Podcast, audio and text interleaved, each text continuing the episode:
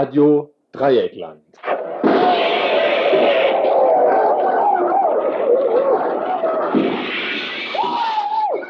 Tagesinfo.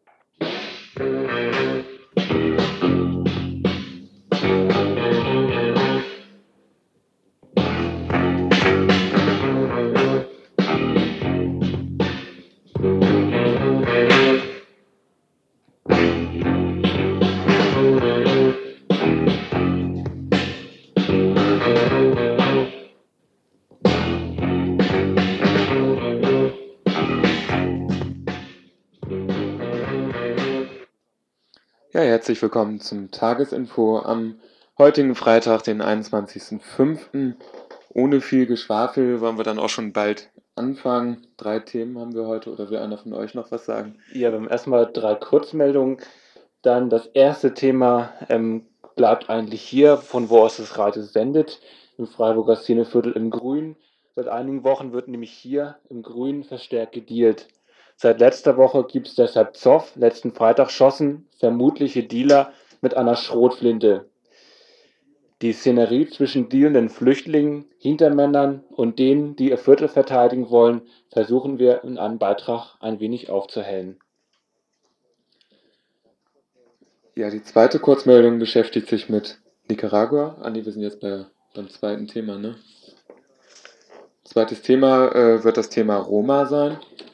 Ja, seit letzten Sonntag ähm, haben 40 ehemalige jugoslawische Romas die Versöhnungskirche in Dachau besetzt. Dazu gibt es ein Interview und ein paar Gespräche bzw. Ähm, ein paar Überlebensberichte von Romas. So, und den dritten Beitrag, den wir für euch vorbereitet haben, ist Schlagwort Imhausen frei. Ja, überraschend hat jetzt das Stuttgarter Justizministerium neue Schritte zum humaneren Haftvollzug eingeleitet. Zwar noch nicht für alle Gefangenen, aber mit dem Geschäftsführer der ehemaligen Firma Imhausen ist schon mal ein Anfang gemacht. Imhausen, der 1990 wegen der Lieferung einer Chemiewaffenfabrik an Libyen verurteilt worden war, soll jetzt im September vorzeitig entlassen werden. Warum Imhausen entlassen wird, wie seine Haft aussah und welche Bedingungen für die meisten anderen Gefangenen gelten, hört ihr dann im dritten Bericht. Ja, und wie gesagt, drei Kurzmeldungen vorher eine zum Stand bei der SUSI, selbstorganisierten unabhängigen Siedlungsinitiative, einer zu einer versuchten Abschiebung und eine Kurzmeldung zu Nicaragua wohl. Ähm, die Leute, die hier die Sendung machen, können sich noch kurz vorstellen. Da ist einmal der Egon. Und der Philipp. Ja, und die Medusa ist schon wieder aus dem Studio rausgerannt. Die Telefonnummer, wie üblich, die 31028. Ihr habt gemerkt, wir haben nur drei Beiträge, darunter vielleicht auch einige eher kontroverse Beiträge. Also anrufen könnt ihr gerne über Sendung gehen, beziehungsweise uns was sagen lassen, was ihr für wichtig haltet, was ihr für gut haltet, was ihr für kritisierenswert haltet. Und zwar unter der Telefonnummer 31 028 0761 31 028. Ja, fangen wir gleich an mit den Kurzmeldungen. Eigentlich sollte an dieser Stelle ja ein längerer Bericht über die Lage in Nicaragua kommen. Die Nachrichten aus Mittelamerika sind aber noch nicht in der BRD angekommen. Wir konnten also keinen Interviewpartner erreichen, der schon Bescheid wusste. Am Dienstag hatte Nicaraguas Präsidentin Chamorro in 14 Bezirken im Norden von Nicaragua mehrere Verfassungsrechte außer Kraft gesetzt. Aufgehoben wurden dabei unter anderem die Unverletzbarkeit der Wohnung, das Briefgeheimnis sowie das Verbot willkürlicher Festnahmen. Begründet wurde diese Aufhebung von Grundrechten damit, dass sich in den betroffenen Regionen sogenannte Recontras weigern würden, ihre Waffen abzugeben. Die Recontras, also ehemalige von den USA unterstützte Truppen, die gegen die sandinistische Regierung Nicaraguas gekämpft haben, fordern laut taz die Zuteilung von Land sowie Schutz vor der nicaraguanischen Armee. Ja, und ohne Trainer gleich weiter mit der zweiten Kurzmeldung. Bis die vier Gebäude auf dem Freiburger Vauban-Gelände dem ehemaligen Kaserngelände von der selbstorganisierten unabhängigen Siedlungsinitiative SUSI umgebaut werden können, wird es wohl noch einige Zeit dauern. Obwohl die mündlichen Zusagen für Fördermittel für sozialen und für studentischen Wohnungsbau schon längere Zeit vorliegen, kommen die entsprechenden schriftlichen Bescheide aus den Stuttgarter Ministerien noch nicht an. Die Fördermittelzusagen sind unbedingt notwendig, um das Gelände verbilligt kaufen zu können, sonst kann die SUSI nicht starten Das Wissenschaftsministerium, das die Förderung für zwei Häuser oder 100 Wohnheimplätze vergeben soll, zögert jetzt den Baubeginn weiter hinaus. Denn für Studiewohnheime gilt eine Haushaltssperre, bis Mitte Juni das Kabinett über eine erwartete Kürzung der Mittel entscheiden wird.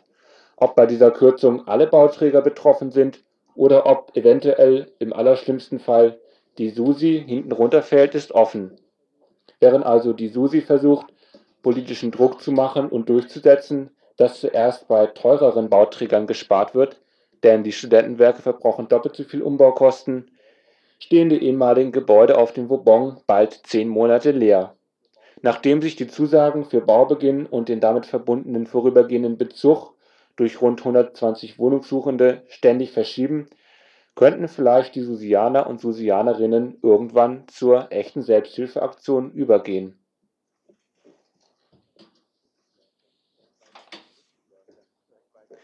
Ja, und dann gleich weiter zur dritten Kurzmeldung, die wir noch haben. Wie uns heute Mittag bekannt wurde, sollte es am heutigen Freitagmorgen eine weitere Abschiebung aus Freiburg geben. Betroffen war davon eine libanesische Familie mit zwei Kindern. Morgens um 6 Uhr kam die Polizei. Dem Familienvater wurde verboten, mehr als das für die Reise Nötige mitzunehmen. Kleider für die Kinder durfte er zum Beispiel gar nicht einpacken. Vier Bullen aus dem Revier Nord in Freiburg sorgten für den Vollzug. Was diesen Bullen dazwischen kam, war die Krankheit eines Kindes. Es hat Masern und ist eigentlich nicht reisefähig. Dies hinderte aber die Bullen nicht daran, erst einmal das staatliche Gesundheitsamt einzuschalten und dort zu fragen, ob das geht oder ob das nicht geht. In diesem Fall machte das Gesundheitsamt einen Strich durch die Rechnung und erklärte das Kind für zu krank als dass es ins Flugzeug steigen könnte. Die Frau ist im Übrigen auch schwanger, aber im Sinne der Behörden noch nicht schwanger genug. Die Abschiebemaschine hat aber auch hier noch ein rechtliches Hindernis heute Morgen einfach übersehen. Für die Familie läuft seit dem 13. Mai ein Folgeantrag in Sachen Asyl.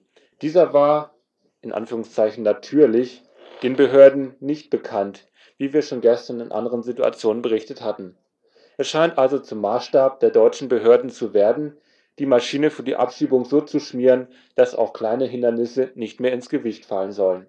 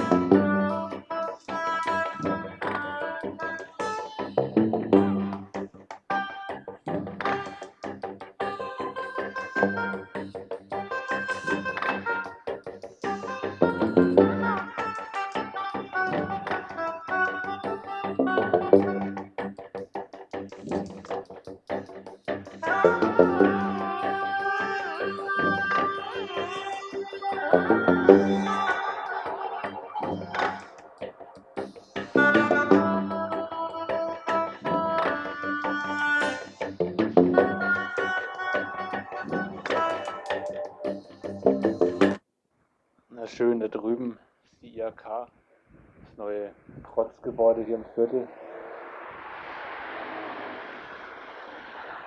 Ja, daneben ist halt das Crash.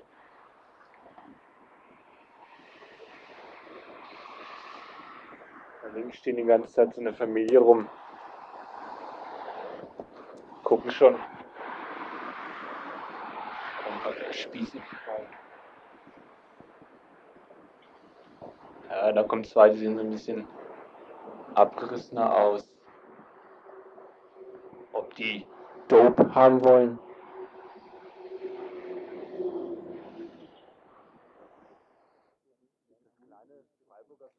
Das kleine Freiburger Viertel im Grün ist schon fast traditionell als unruhig bekannt. In jüngster Zeit gibt es hier allerdings weniger Ärger mit Hausbesetzungen oder Zoff mit den Bullen. Glaubt Mensch einer Meldung in der Badischen Zeitung, gab es letzten Freitag Auseinandersetzungen, Zitat, im Drogenbereich.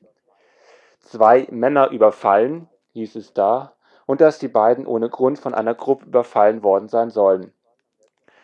Tatsächlich war es am letzten Freitag zu einer Schießerei mit einer Schrotflinte gekommen, allerdings aus einem Auto heraus und die Angreifer hatten auch nicht geschossen. Das Angreifer, die, die Angreiferinnen hatten das Auto der Dealer-Szene zugerechnet. Als sich die Dealer umringt sahen, schossen sie offenbar aus dem Wageninneren, um einer weiteren Demolierung ihres fahrbaren Untersatzes zuvorzukommen. Ursprünglich sollten letzten Freitag nur Dealer der offenen Szene eingeschüchtert werden auch diese Woche kam es an den letzten Abenden zu kleineren Auseinandersetzungen zwischen Kneipenpublikum und Männern, die offensichtlich Dealer sind. Zuerst schlug ein mutmaßlicher Dealer mit einer Kette los, dann wurde er seinerseits mit einer Gasknarre beschossen. Sofort waren die Bullen mit Streifenwagen im Viertel, verhafteten auch einige fremdländisch aussehende junge Männer und schickten ihre Zivis in die Kneipen in der Belfortstraße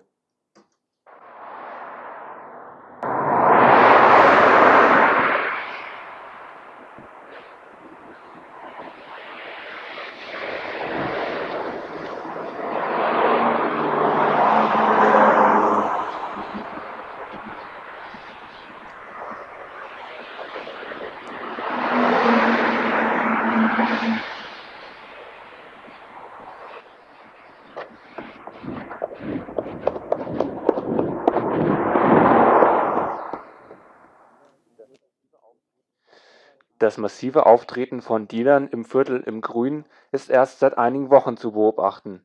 Angesichts der vielen Besucher und Besucherinnen in Jazzhaus, Crash, Jos Fritz Café und anderen Kneipen wird sich das Geschäft schon lohnen. Die Dealer nun scheinen überwiegend Nordafrikaner zu sein, junge Männer, die als Flüchtlinge aus Algerien gekommen sind. Besonders geschickt gehen sie bei den Deals nicht um. Sie agieren sehr offen und wurden schon beobachtet, wie sie Zivi-Bullen Dope angeboten haben für die Dealer also ein relativ hohes Risiko, denn sie scheinen teilweise Flüchtlinge aus Algerien zu sein, die im Abschiebelager Vauban-Kaserne im verkürzten Asylverfahren hängen.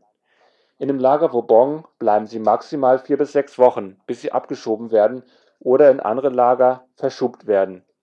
Ihnen ist klar, dass sie in kurzer Zeit rausfliegen und somit scheint ihnen teilweise jedes Mittel recht zu sein, um an mehr Kohle zu kommen als an die staatlicherseits ausgegebenen 75 Mark Taschengeld im Monat. Wenn die Algerier allerdings als Dealer erwischt werden oder gar mit der Begründung abgeschoben werden, dürfte es ihnen in der Militärdiktatur Algerien ziemlich dreckig gehen. Den Hintermännern, die mit ihren Autos durch das Viertel fahren und die kleinen Dealer mit Nachschub versorgen, geht es dabei bislang glänzend. Das Geschäft scheint gut organisiert zu sein Sie scheinen neben Haschisch auch Crack und Heroin im Angebot zu haben. Die kleinen Dealer sind für sie austauschbare Handlanger, wer dabei den Schnitt macht und wer das Risiko trägt, ist klar. Gegen die Straßendealer richtet sich gerade die Stimmung derjenigen, die auch aus geschäftlichen Gründen um die sich auch aus geschäftlichen Gründen um das Viertel sorgen.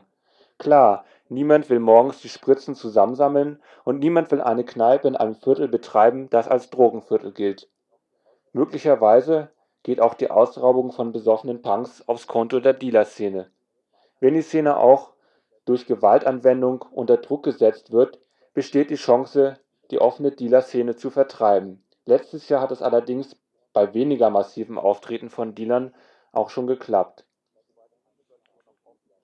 Soweit ist die Situation noch offen. Ich möchte trotzdem noch einige Fragen formulieren. Warum wird gleich versucht, die Situation mit körperlicher Gewalt zu lösen? Es gab bisher keine Vermittlung an die Dealer, was ja in französischer Sprache möglich wäre. Anstatt die Parole auszugeben, Junkies raus und Dealer verprügeln, könnte Mensch auch für die langfristige Legalisierung von Heroin eintreten, auch wenn das eben kurzfristig erstmal nicht helfen kann. Und warum werden die Bullen angerufen, wenn es Zoff mit Dealern gibt? Diese haben ja wohl nicht unbedingt ein Interesse, für den Ruf des Viertels zu kämpfen, und wenn massive Bullenpräsenz im Viertel herrscht, darf man das ja wohl auch sonst zum Kotzen finden. Und die Frage ist auch, ob es darum geht, Leute vor harten Drogen zu retten oder doch um unser Viertel, das ja vorher auch schon ganz schön beschissene Zustände hat. Denkt Mensch normal an die zahlreichen Vergewaltigungen in, den, in demselben. Im letzten Jahr kann man allein vier zählen. Eine ausführlichere Stellungnahme zu den Zielen fehlt jedenfalls bislang von denen, die die Dealer aus dem Viertel vertreiben wollen.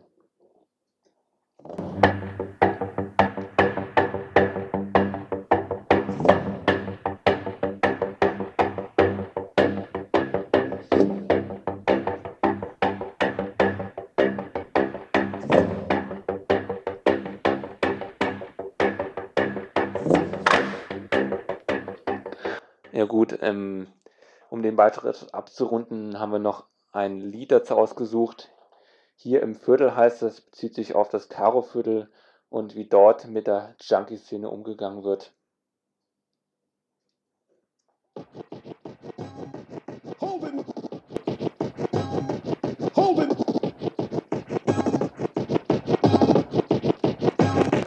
Hoben now! Leute, pass mal auf, ey. Kommt ein Song über das Karo-Viertel. Ich möchte froh über jeden Tölpel, der sich seine Meinung selber bildet, ey. Aber hier ist es so, wie ich es sehe.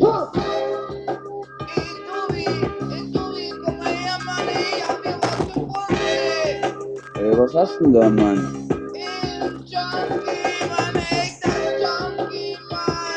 Ey, lebt der noch, oder was? Ich weiß doch nicht.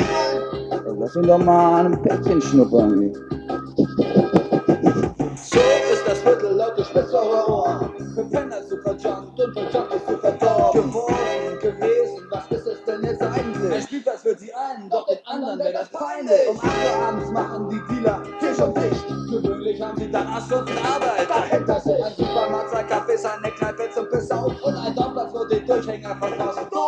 Dope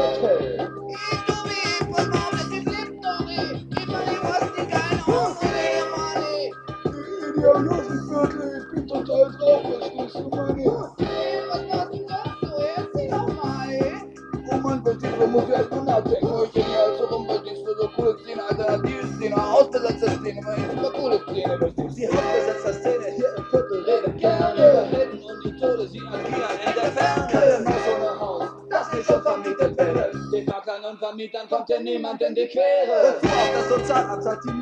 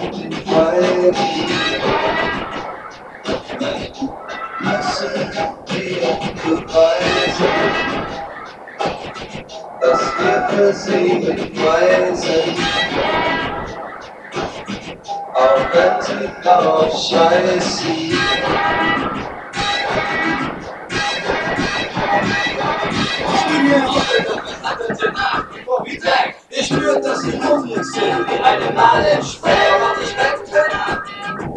Ich soll dir auch erklären, warum. Weil du selber die Male der Ausländer in deinem Leben bist.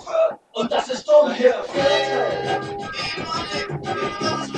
Das weiß ich mir auch, aber ich war mein deutschen Wasser verstehen. Ich bin Deutscher, ich bin hier geboren, ich will doch sterben, was ich nicht höre. Jetzt wird, ich bin Loser, was ich nicht höre. Ich bin Faul, ich Drittel, ich finde dich zum Kotzen. Du machst mich nicht mit Spitzer nennen immer muss ich motzen. Ich weiß, es gibt noch andere Teile, aber viel schlimmer. Fünf bürgerliche Viertel, doch die haben eh keinen Schimmer. Man kann sich isolieren, dazu braucht man kein Gefängnis. Gesund solide Spieße heißt der Welt ist ein Gefängnis. Der Viertel, wir lagen, ich glaub zu glauben. Doch zu warten mitten in der Stadt, ich kann nicht stauben. Meine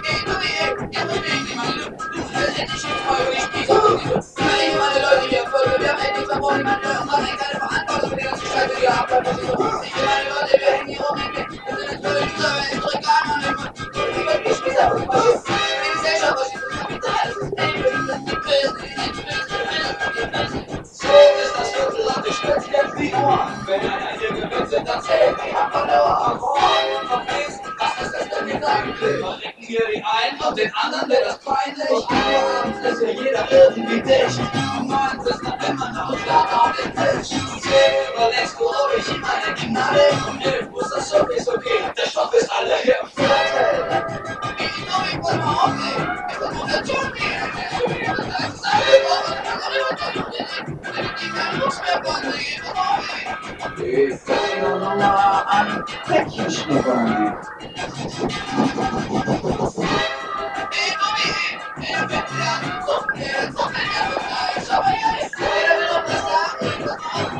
Hey Leute, ich hab hier irgendwo Stoff gerochen. Gibt's hier irgendwo Stoff oder so? Ich mir jetzt echt in den Ballernähe. Ey. Hey Mann, was soll das? Du machst mich fertig. Bist du blöd alles? Hey Mann, ey. Was soll denn das jetzt wirklich? Lust mit dir darüber endlich zu diskutieren. Was soll das? Du bist echt so ein Miesmacher hier, ey. Hey Mann, ey, mach dich doch nicht kaputt, ey. Das tut mir echt weh. Hör auf mit die Scheiße. Bitte. Halt auf. Den Leisen und den Feigen. Rechten müssen wir beweisen, dass wir für sie nicht frei sind. Auch wenn sie darauf scheißen.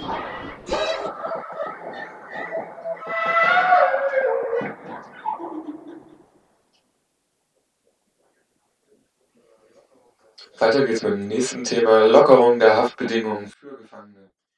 Überraschend hat jetzt das Stuttgarter Justizministerium neue Schritte zum humaneren Haftvollzug eingeleitet. Zwar noch nicht für alle Gefangenen, aber mit dem Geschäftsführer der ehemaligen Firma Imhausen ist schon mal ein Anfang gemacht.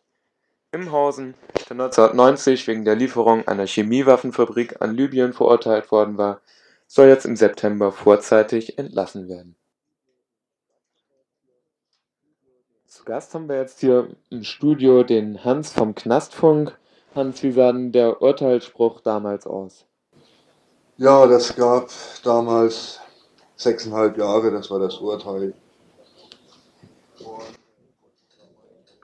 Und äh, das wurde schon damals als relativ mildes Urteil auch öffentlich bezeichnet, bezeichnet von der BZ und dafür gab es auch eine offizielle Begründung, die unter anderem darin bestand, dass der Hüttenstiel Imhausen äh, geständig gewesen war, dass er diese 5,74 Millionen Mark zurückgezahlt hatte und dass ihm das Bundesministerium für Forschung und Technik die Manipulation auch relativ leicht gemacht hätte.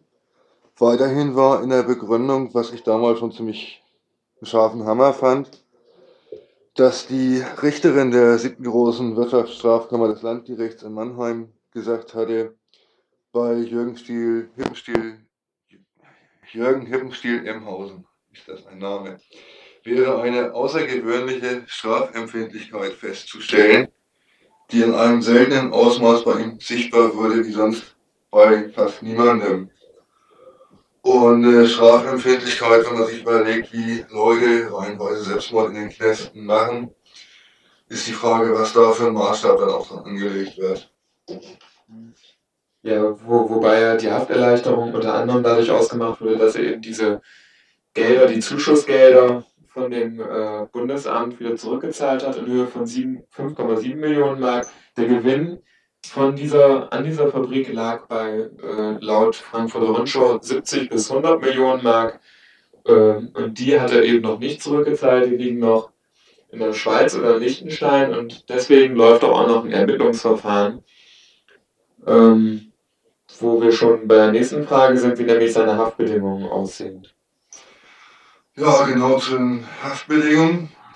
Der ist also inhaftiert in Bruchsal. Bruchsal, einer der härtesten Knäste normalerweise von Baden-Württemberg. Und seine Haftbedingungen unterscheiden sich insofern von denen anderer Gefangener. Er ist jetzt also seit dem 1. Mai, 1. März Freigänger. Das heißt also, er geht draußen der Arbeit nach. Er arbeitet bei einer Firma, die ihm bzw. seiner Familie gehört. Und äh, da seine voraussichtliche Entlassung am 1. September ansteht, kriegt er jetzt also auch die Lockerungen, die zu einer Haftentlassung dazugehören. Das heißt Ausgänge, Urlaub, Arbeit als Freigänger und verschiedene andere Lockerungen. Das ist so sein, seine derzeitige aktuelle Situation da drin. Und äh, das Besondere dabei ist, dass eigentlich aus einer juristischen Sichtweise raus, wenn Ermittlungen laufen, eigentlich keine Urlaube oder solche Sachen, vorzeitige Entlassungen anstehen dürften. Aber da wird mal großzügig bei ihm das eine oder andere Auge zugedrückt. Auch die Staatsanwaltschaft in Mannheim, die also zuständig ist dafür, sieht also keine, keinen Anlass und keinen Grund, den Einspruch zu erheben gegen die vorzeitige Entlassung oder die Lockerung, die er jetzt gerade genießt. Äh, ja, vielleicht könnten wir dem gegenüberstellen, äh, wie sieht denn der normale Strafvollzug aus? Das ist ja wahrscheinlich nicht so, dass, dass äh, die, die Arbeiter in ihren, falls sie selbstständig sind, in ihren eigenen Unternehmen weiterarbeiten dürfen. Oder? Ja, gut, also wer, wer hat ein eigenes Unternehmen? Also ich habe keins. Die Gefangenen, die meisten, also zumindest die, mit denen wir vom Knastpunkt zu tun haben, haben eigentlich im Normalfall auch keins. Das sieht so aus, dass im Strafvollzugsgesetz irgendwo drin steht, ich glaube, das Strafvollzugsgesetz, dass der offene Vollzug der Regelvollzug sein sollte und eigentlich auf alle angewendet werden sollte. Äh, Realität ist aber eine ganz andere. Und das haben wir jetzt in letzter Zeit auch in Freiburg mitgekriegt, dass die Gefangenen für jede Lockerung, für jede Möglichkeit, sich ein bisschen freier zu bewegen, für jedes Stückchen Hofgang, für jedes Stückchen Fernseher, für jede Möglichkeit, sich was zu kochen oder ähnliches unheimlich kämpfen müssen, relativ schnell Sanktionen dafür kriegen. Und es gab ja auch aus dem Anlass raus, gerade vor zwei Wochen hier in Freiburg, den Versuch einer Hofbesetzung. Das ist ja ziemlich schnell auseinandergeprügelt worden, wo die Gefangenen von Freiburger Knast Forderungen aufgestellt hatten. Da kann ich mal raus zitieren. Sie fordern eben halt unter anderem die Umsetzung des Strafvollzugsgesetzes, das heißt Lebensverhältnisse sollen so weit wie möglich an draußen angepasst sein, Tariflöhne und Sozialversicherung, damit eine brauchbare Rücklage für die Entlassung bereitsteht. Und auch die Familien, die statt wie bisher dem Sozialamt zur Last fallen, durch die Inhaftierung vom Vater dennoch weiter unterhalten werden können. Besondere außergewöhnliche Zustände gibt es da noch gegenüber den ausländischen Gefangenen, die fast nie in den Genuss von Ausgängen, Urlaub oder Lockerungen oder ähnlichem kommen, was meistens generell damit begründet wird, äh, Fluchtgefahr und Fluchtrisiko, obwohl gesetzlich auch festgelegt ist, dass das so in der Form nicht zulässig ist. Aber das eine ist eben halt, was im Gesetz steht, das andere ist, was herrschende Praxis ist. Wobei dem Imhausen ja auch von äh, einigen Seiten Fluchtgefahr vorgeworfen wurde, weil er eben noch sein äh, ganz nettes Konto von eben diesen 70 bis 100 Millionen Mark Gewinn aus der verbotenen Chemiewaffenfabrik, die er immer noch auf irgendwelchen Konten liegen, deshalb wurde ihm ja auch die Gefahr der, der Flucht beim Freigang irgendwie vorgehalten. Trotzdem passiert da nichts weiter. Ja gut, es gibt ja eine Logik. Wenn man jemanden entlässt, dann flieht er nicht mehr. Möglicherweise steht diese Logik dahinter. Das wäre eine Logik, wenn sie sich durchsetzt, die ich eigentlich für alle anderen auch begrüßen würde. Ja, wie sehen denn deine Forderungen aus? Also ist das dann die Forderung nach, nach mehr Haft für Imhausen oder? Nee, ich denke, das sind, das sind verschiedene Konflikte. Also einmal ist Imhausen ist ein Waffenhändler, gehört zu den Leuten, die ich politisch ja, irgendwo zwischen verachte, mich vor Ekel, auf alle Fälle politisch bekämpfe. Die andere, das andere ist die Justiz, die mir auch nicht wesentlich sympathischer ist. Und da, wo Justiz versucht, Konflikte zu regeln, kommt Klassenjustiz 2 raus. Wenn jetzt irgendwo was gerecht wäre, könnte ich mir ganz gut vorstellen, dass zum Beispiel die Gefangenen aus der Guerilla oder aus dem Widerstand ähnlich in den Genuss von Lockerungen und Urlaub und Ähnlichem kommen. Bei denen ist ja auch der Fakt, dass selbst die Haftunfähigen einfach nicht rauszukriegen sind bei allem Einsatz, bei allem Kampf für die Freilassung. Tut sich da ja relativ wenig. Vorstellung von mir wäre jetzt als Utopie, Konflikt mit Waffenlieferern und ähnlichen Dreckschweinen lösen wir ohne Justiz, wie auch immer, kann ich sowieso an dieser Stelle nicht entscheiden, wie. Und äh, Knäste und Strafen lösen und nutzen darin gar nichts. Das heißt irgendwo auch Freiheit für alle. Gut, ja, dann vielen Dank an Hans vom Plassfunk. Du machst ja selber eine Sendung, kannst dies am Sonntag, glaube ich, jeweils. Ja, der Knastfunk hier auf Radio Dreieckland ist immer sonntags von 21 bis 22 Uhr. Und wenn es Hörer und Hörerinnen gibt, die Interesse haben, bei uns mitzuarbeiten, wir suchen also Mitarbeiterinnen, Mitarbeiter, die uns personell ein bisschen verstärken können. Wenn ihr Interesse daran habt, dann ruft am besten sonntags während der Sendezeit zwischen 21 und 22 Uhr hier an. Ja, vielen Dank, Hans. So, vielleicht noch ein kurzer Nachschlag hinterher. Am Schluss wurde ja die Vorstellung geäußert, äh, Freiheit für alle, dass mit dieser Freiheit für alle natürlich nicht gleichzeitig auch alle Probleme gelöst sind. Das war uns schon klar. An dieser Stelle muss dann eben eine Auseinandersetzung stattfinden wie Konflikte ohne Justiz zu regeln sind oder am besten wie eine Gesellschaft aussehe, in der viele Konflikte gar nicht erst entstehen würden.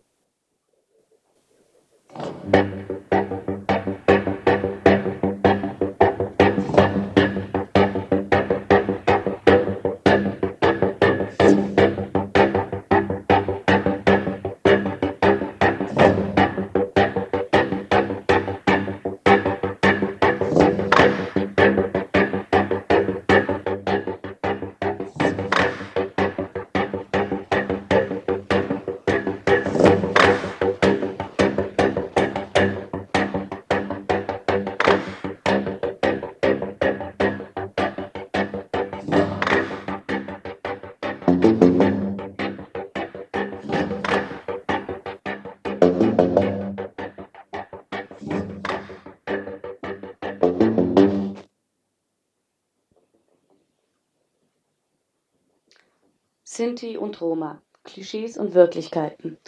Die 600-jährige Geschichte der Sinti und Roma in Deutschland ist eine Geschichte von Verfolgung und Unterdrückung, die im brutalen Völkermord der Nationalsozialisten ihren Höhepunkt fand.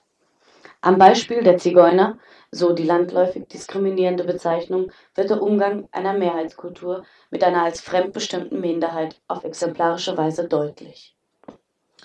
Unter diesem Aspekt läuft bis zum 29.05. eine Ausstellung in der Freiburger Universitätsbibliothek in Form von Vorträgen, Filmen, Lesungen, Musik und Bildern.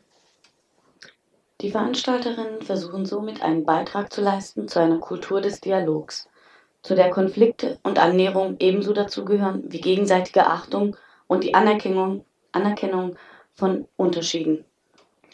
Nach der Meinung der Veranstalterinnen erfordert dies jedoch die politische, soziale und kulturelle Anerkennung von Sinti und Roma, durch Staat und Gesellschaft. Dies zu verwirklichen ist in Zeiten zunehmenden Rassismus und des Rückfalls in nationalen Fundamentalismus dringender denn je. Denn die Gegenwart zeigt, wie akut das Problem der Romas ist. Letzten Sonntag, den 16. Mai, haben rund 40 Romas in der evangelischen Versöhnungskirche auf dem Gelände der KZ-Gedenkstätte Dachau Zuflucht gefunden. Um ihrer Forderung nach Bleiberecht Nachdruck zu verleihen, versuchen sie der Öffentlichkeit so ihre Situation klarzumachen. Ausgelöst wurde die Spontanaktion der Romas durch den Hungerstreik der Schriftstellerin Anita Geiges. Sie forderte die Bundesregierung dazu auf, die Probleme der asylsuchenden Romas anders als bisher zu behandeln. Anita Geiges ist seit über 19 Tagen im Hungerstreik.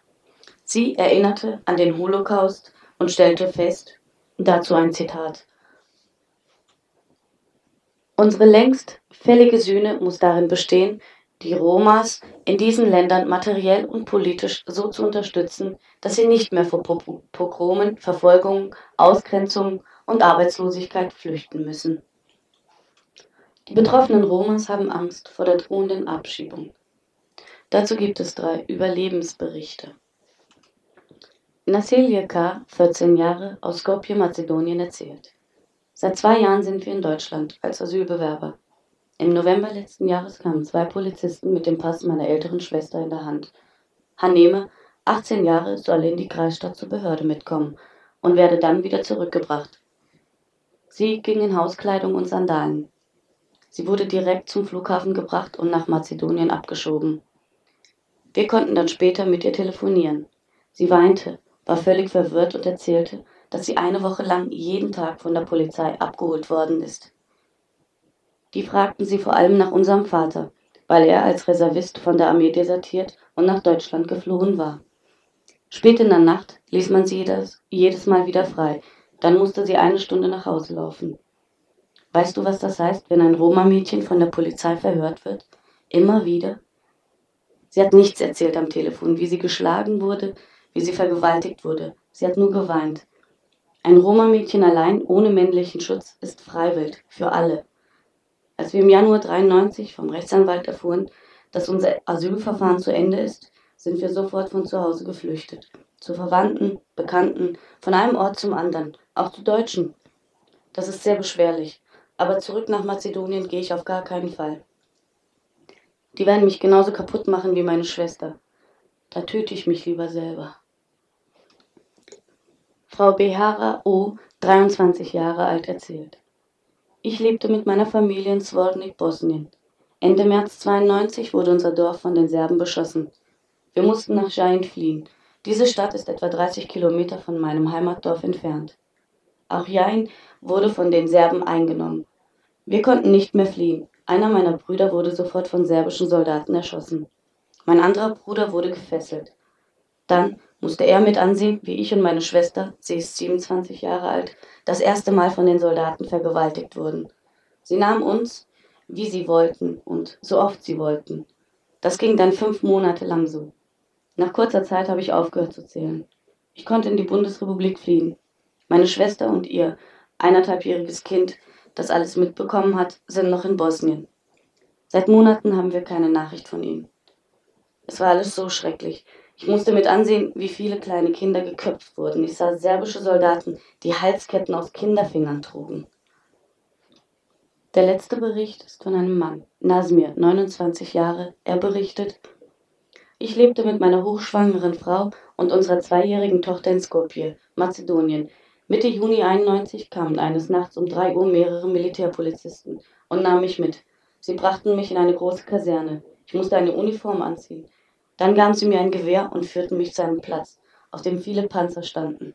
Es waren noch mehr Männer wie ich da. Wir mussten die Panzer mit Granaten beladen. Dann befahlen sie uns, die Panzer nach Kroatien ins Kriegsgebiet zu bringen.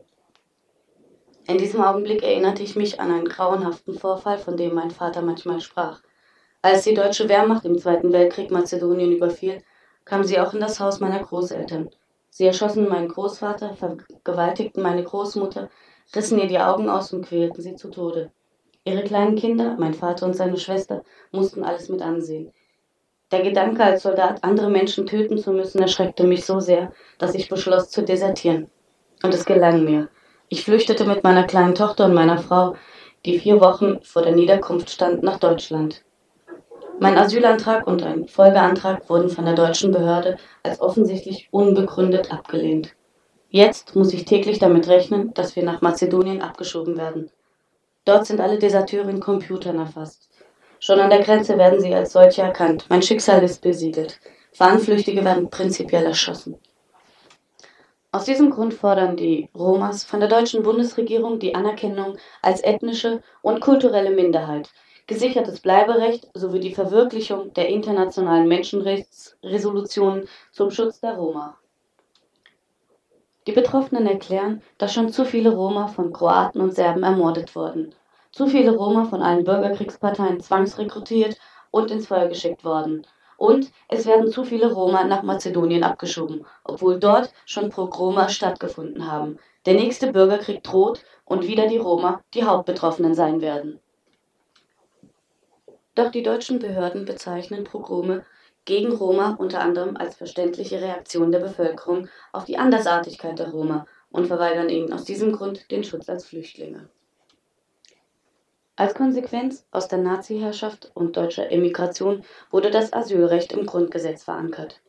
Bis vor kurzem war der Artikel 16 nur eine Zierde.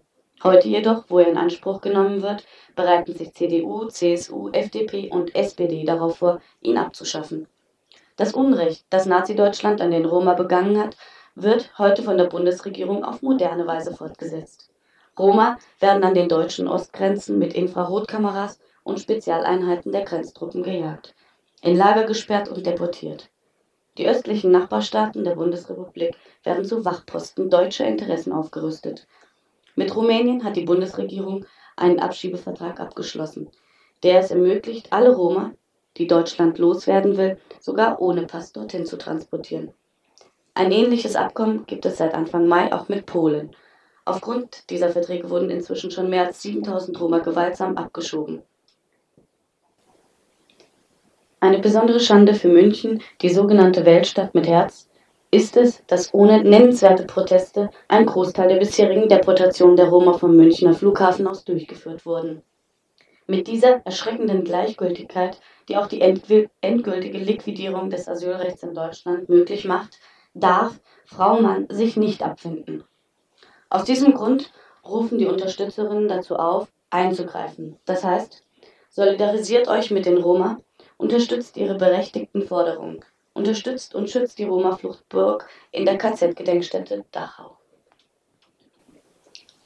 Ein Interview mit einem Unterstützer gibt eine zusammenfassende Einschätzung der aktuellen Lage wieder.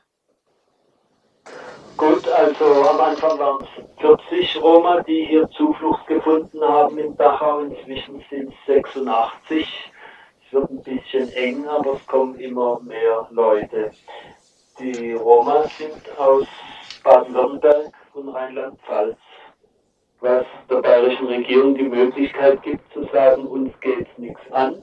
Es findet sowieso auf Kirchengelände statt. Und falls ein Amtshilfeersuchen kommt von Pfalz oder Baden-Württemberg, dann müssen wir tätig werden. So ein Ersuchen kommt nicht, denn die Länder suchen keine untergetauchten Roma. Die sind froh, wenn sie weg sind. Die Kirche hier ist sehr kooperativ.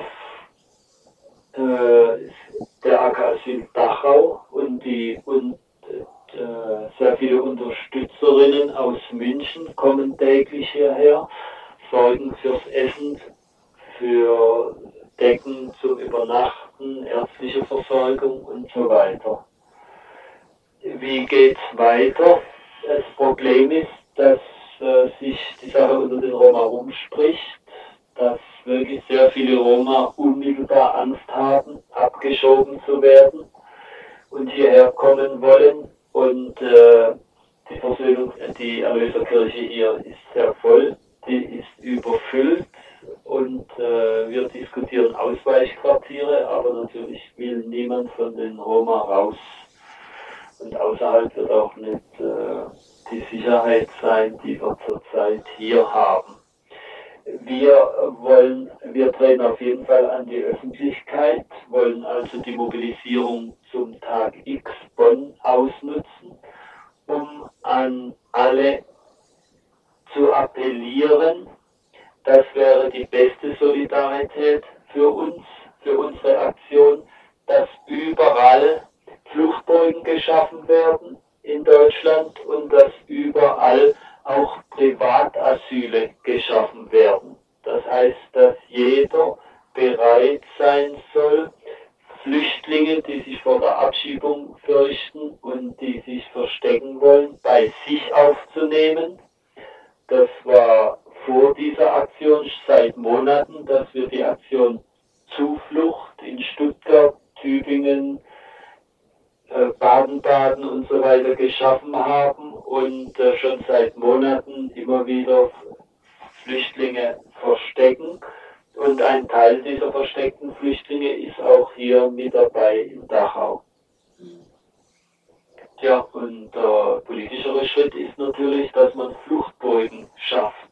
Das heißt, dass man nach dem Vorbild der Kirche hier oder anderer Kirchen woanders Kirchenasyl gewährt Universitätsasyl, Gewerkschaftsasyl, Vereinsasyl, dass man öffentlich dazu steht und dass man durch entsprechenden öffentlichen Druck, öffentliche Arbeit, öffentliche Mobilisierung ein Kräfteverhältnis schafft, so dass der Staat sich fürchtet einzugreifen, wie er zurzeit hier in Dachau sich fürchtet einzugreifen.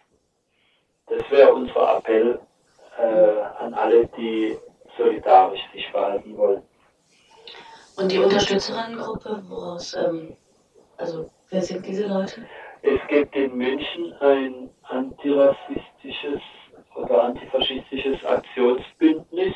Also das ist wohl die Münchner Linke, die sehr gut in dieser Sache zusammenarbeitet und uns sehr tatkräftig hilft äh, jeden Tag. Mhm.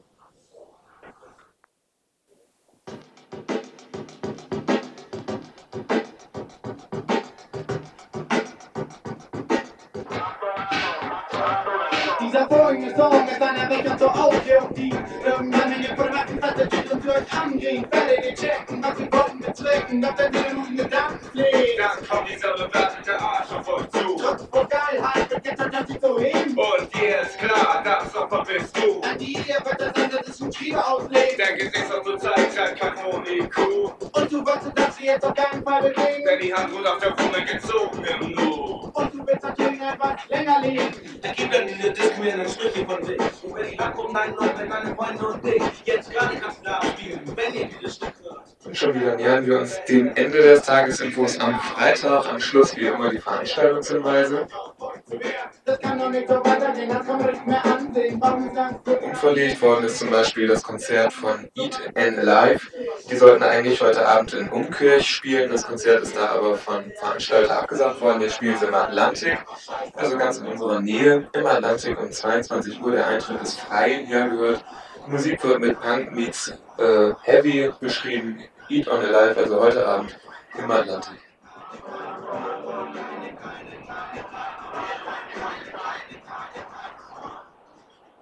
Ja, wenn wir gleich bei musikalischen Veranstaltungshinweisen sind, was ja nicht unbedingt üblich ist am Freitagabend, können wir noch auf das Konzert der Mekons hinweisen, das heute Abend im Jazzhaus in der Freiburger Schnierfriedstraße stattfinden wird. Die Mekons sind ja eigentlich eine Punk-Legende, beziehungsweise wie wir jetzt aus der Ankündigung im Jazzhaus-Journal erfahren müssen, spielen sie gar nicht mehr unbedingt Punk, was wo die Begründung ist, die ja auch im Jazzhaus-Journal angeführt ist, äh, die schreiben hier, die Mekons haben das lebendigste Line-Up der Musikgeschichte. Für die erste Dekade ihrer Existenz haben sie jetzt bei ständig wechselnder Mitgliederzahl auf die stolze Zahl von ca. 75 kommenden und gehenden Musikern gebracht. Vielleicht auch Musikerinnen, wissen wir jetzt nicht. Und was sie spielen, wird hier zusammengefasst. Zusammengefasst ist gut als britischer Folk, Folkrock, Reggae, Dub, Country, Cajun, Rock'n'Roll, afrikanischen Juju und Jive-Geschichten und eben Punk. Punk, womit sie angefangen haben. Lasst euch überraschen, heute Abend die Mekons im Jazzhaus Freiburger Stiftenstraße. Irgendwann 21.30 Uhr, 21 Uhr.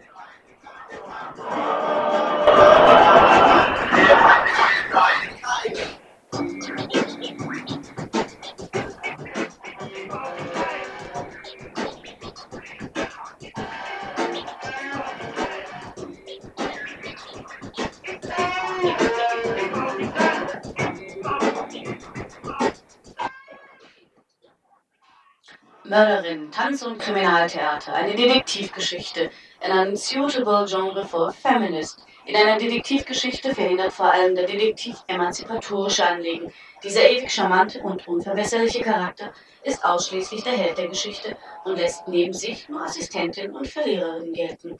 So am Anfang auf diesem Flugblatt. Aber weiter geht's. Mörderin ist ein Mixed Media Project.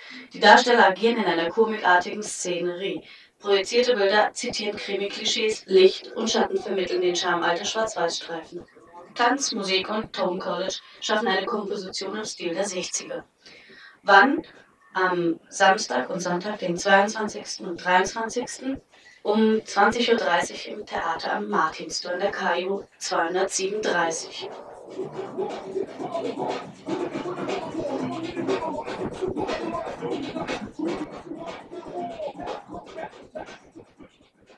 Ja, und eine weitere Theatervorstellung können wir euch auch noch ankündigen. Nicht Theater, eher Varieté. Das Varieté Subito spielt ihr Programm Die halbe Prinzessin und das Königreich. Heute, morgen und übermorgen, Freitag bis Sonntag im Vorderhaus Habsburger Fabrik, Habsburger Straße 9, jeweils um 20.30 Uhr.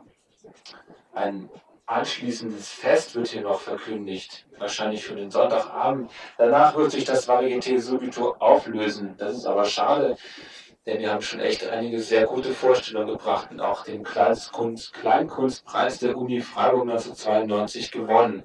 Also letzte Chance fürs Varieté Subito. Heute, morgen, übermorgen, 20.30 Uhr, vor der Haus der Habsburger Fabrik.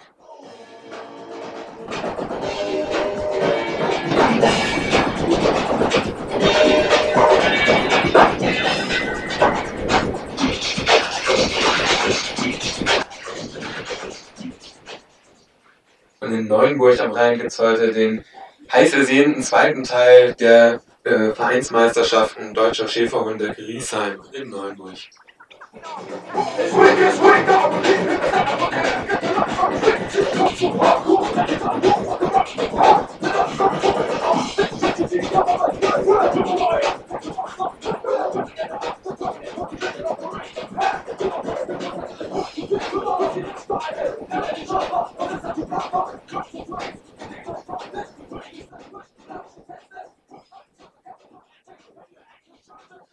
Ja, die Ankündigung für die Demo auf jeden Fall können wir euch noch jetzt präsentieren.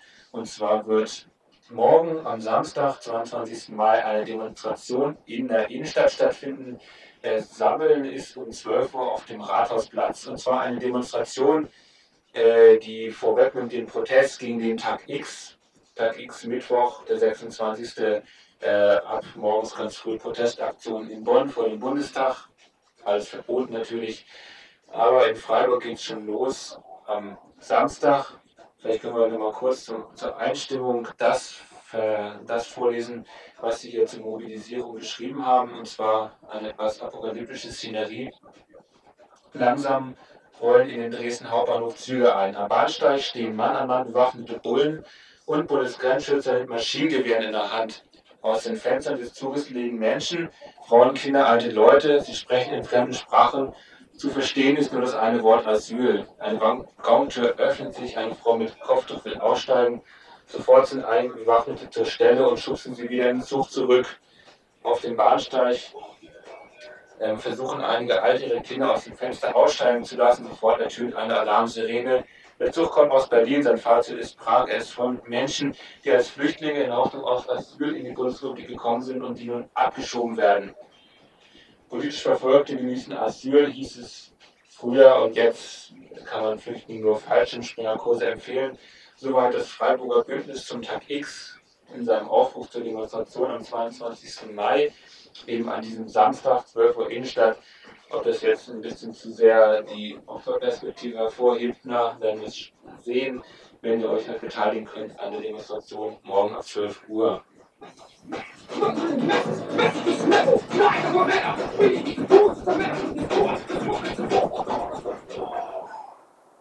Eine Filmreihe im kommunalen Kino in der Viere läuft unter dem Aspekt Ethnologie im Dritte Welt vom 18. bis zum 23.05.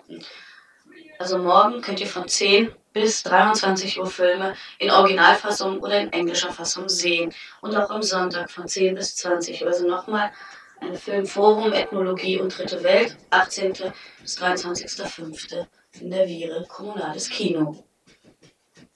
Ja, und sogar im Podium in Harmonie teilweise. Oder? Ja.